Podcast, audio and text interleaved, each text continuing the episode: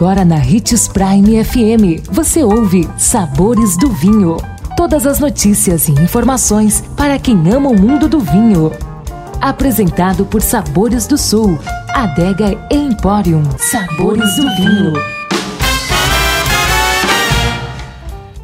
Olá, seja bem-vindo você que curte as informações do mundo do vinho. Sou Marno Menegatti, sommelier internacional da adega Sabores do Sul Granvino. Em nossa série de dicas para iniciantes no mundo do vinho, hoje daremos uma super dica para você. Então vem comigo e fique ligado. E nossa quarta dica é: entenda como os vinhos são elaborados. Você sabe exatamente como é o processo de elaboração do vinho?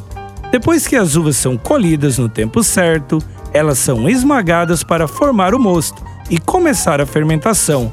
No caso dos vinhos brancos, as cascas são descartadas nessa hora. Na fermentação, o açúcar se torna álcool e a formação de gás carbônico, que faz subir o mosto para a borda do tanque. Após alguns dias, o líquido é retirado e a fermentação natural é potencializada com leveduras. Antes de ser engarrafado, o vinho passa pela filtragem, até ficar límpido e sem resíduos. Então, ele está apto para ir às garrafas e ser rotulado. Amanhã estaremos de volta com mais uma dica para iniciantes do mundo do vinho. Não perca! E lembre-se de que para beber vinho você não precisa de uma ocasião especial, mas apenas uma taça, um brinde, tintim.